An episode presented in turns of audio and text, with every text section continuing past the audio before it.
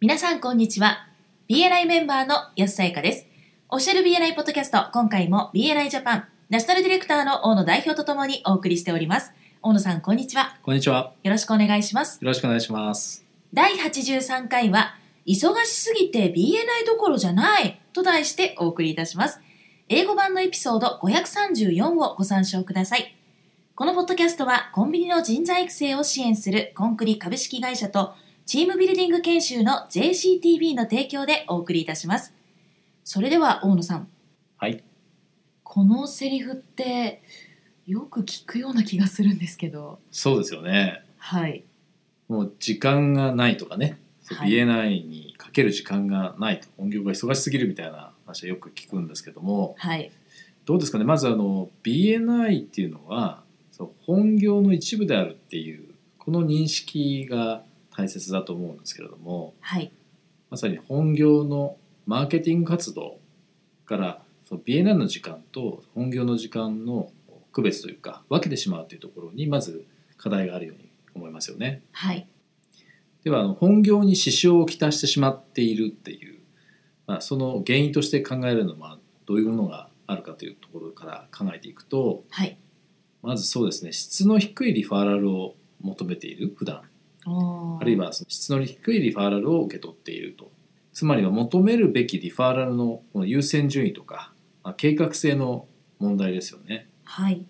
あとはどうですかね。あとはやはりそういう質の低いリファーラルが来るというのはプレゼンテーションにも影響があるんじゃないかなと思うんですけど、いかがでしょうそうですよね。はいだから質の高い、より自分が求めているリファーラルをもらうためには、そのプレゼンテーションがしっかりと準備されていて、まあ、計画ができていないといけないということですよね。そうですねもう一つこれはあのビジネスのですねその発展のプロセスとして大事なこととしてはまあチーム作りつまりチームビルディングができていないということも考えられますよね。はいまあつまりは人を採用するとかあるいはその社員でなくてもですね業務提携だとか、まあ、業務委託あるいはその下請け先の開拓とかはい場合によってはその信頼できる同業者とのつながりなんかも、まあ、ビジネスを発展させるあるいは拡大させる上で欠かせないプロセスだと思うんですね。はいでは今回英語版でも紹介されている BNI に投資する時間から得られる成果というものをですね最大化する方法というのを4つ紹介してくれてますので、はいちょっと一緒に見ていきましょう。はいまず1つ目はより質の高いリファーラルをもらうということですね。はいまあ、リファーラルにはいろんな段階があるというふうに言われていて、えー例えば10の段階があってその一番下の10っていうのはこれ一番質の高いリファーラルとしたらはいもうすでに制約されていると、あねまあ、制約されているものだけがリファーラルというわけじゃないんですけどもリファーラルの中でも最も質の高いというのはもうすでに制約されているか、まあ、それに等しい状態ということが考えられると思うんですけども、はいまあ、そういったリファーラルをもらえるように定期的にもらえるようになれば本来だったら制約するまでにですね自分でいろいろとですねクロージングまでの時間を投資しなければいけないわけなんですけどもーはいそれをやらなくて済むということですから大幅に時間の節約ができるということですよね。はいつまりはえーより質の高いえー高い質のリファーラルを求めるということでえー時間はですねえー作り出されると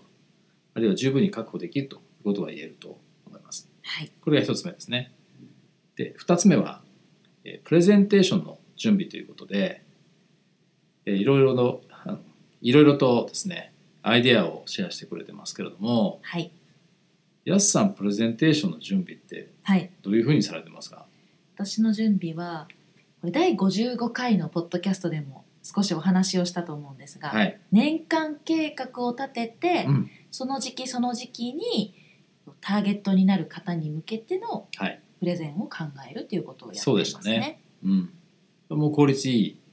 組み立てというかそのねはい効率のいいプレゼンテーションの準備だと思うんですけれどもはい今回紹介されているのはですね、えー例えば4つとかあるいは場合によっては10個ぐらいのですねプレゼンテーションを、まあ、一つの塊として、まあ、準備しちゃいましょうというようなことを言ってますよね。はい例えば一つのテーマだったりとか、まあ、シリーズというんでしょうかねそういったプレゼンテーションを一度に作ってしまうということで、まあ、時間の節約になるというふうに紹介してくれています。はいいいアイデアですよね。そうですうね。んはい。なので時間をまとまった時間を取って例えば今後2ヶ月ぐらいのですから8回分ぐらいあるわけですけど、はいえープレゼンテーションをまとめて作ってしまうということで先ほど安さんがおっしゃってくださってた計画的なえープレゼンテーションの準備っていうのに同じように効率化できますよね。はい。はい、では3つ目ですけどもワントゥーワンですよねワントゥーワンのミーティング、えーこれはもうもちろん BNI においては非常に大切なわけですけれどもはい。どうやったら時間を節約できるかという観点で言うと例えば移動の時間を節約するために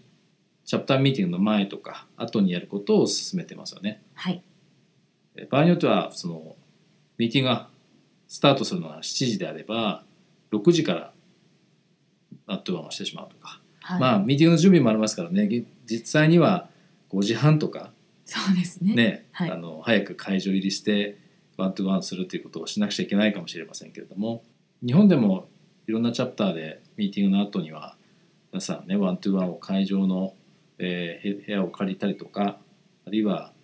スペースを見つけてワントゥワンされてることが多いと思うんですよね。そうですね。あとはですね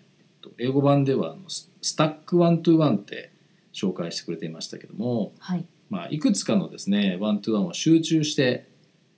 えーまとまった時間にやってしまうという手法ですね。はい。ワントゥーワン大会とかね集中ワントゥーワンみたいな言い方もできるかもしれないんですけども、はいまあ、チャプターで企画してみたりとかあるいはあメンバー数人でですね一緒にワントゥーワンを時間を順繰りにですね、えー回していくみたいなやり方も一つかなというふうに思います。はい。もう一つ面白い質問が入ってましたけども、はいえー電話でのワントゥーワンっていうのはどうなのかとこれ最近だとあのビデオがついたその Zoom とかはい。あるいは Skype とかいろいろそういったあのビデオ会議のシステムがインターネットで使えるようになってきてますけどもはい。安さんはそういうのやられたことありますか、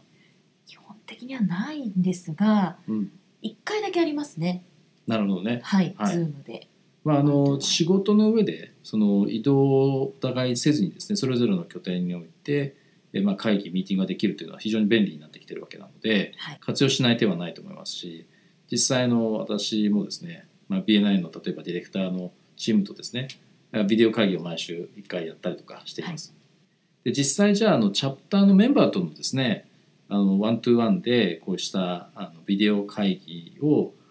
遠隔でやるのはどうなのかっていう質問があのあったらしいですけれども、はい。まあ、カウントされるかって話ですよねワントゥーワンとして。ね。でこれはですねあのディレクターコンサルタントないしはあの所属の理事のですねエグゼクティブディレクターに確認していただきたいと思います、、はいずれにしても言えると思うのは前津博士もおっしゃってるように、えー対面のワントゥーワンほど、えー効果的ではないとでそうしたあの電話とかあのビデオを使ったワントゥーワンというのははい。便利ではありますけれども対面でのワントゥーワンほど効果的でないのは確かだというふうにおっしゃってましたね。はい。なので補完的に使うというのはいいんですけども基本的にワントゥーワンはまあ対面でやるというのがあの原則でいいと思います。はい。そして4つ目ですけれどもこれはあの運転中というふうに言ってましたけども日本ではねあの特に都心部では電車での移動も多いでしょうから、まあ、いずれにしても移動の際にですねポッドキャストとかオリエンテーションオーディオをまあ聞いちゃおうと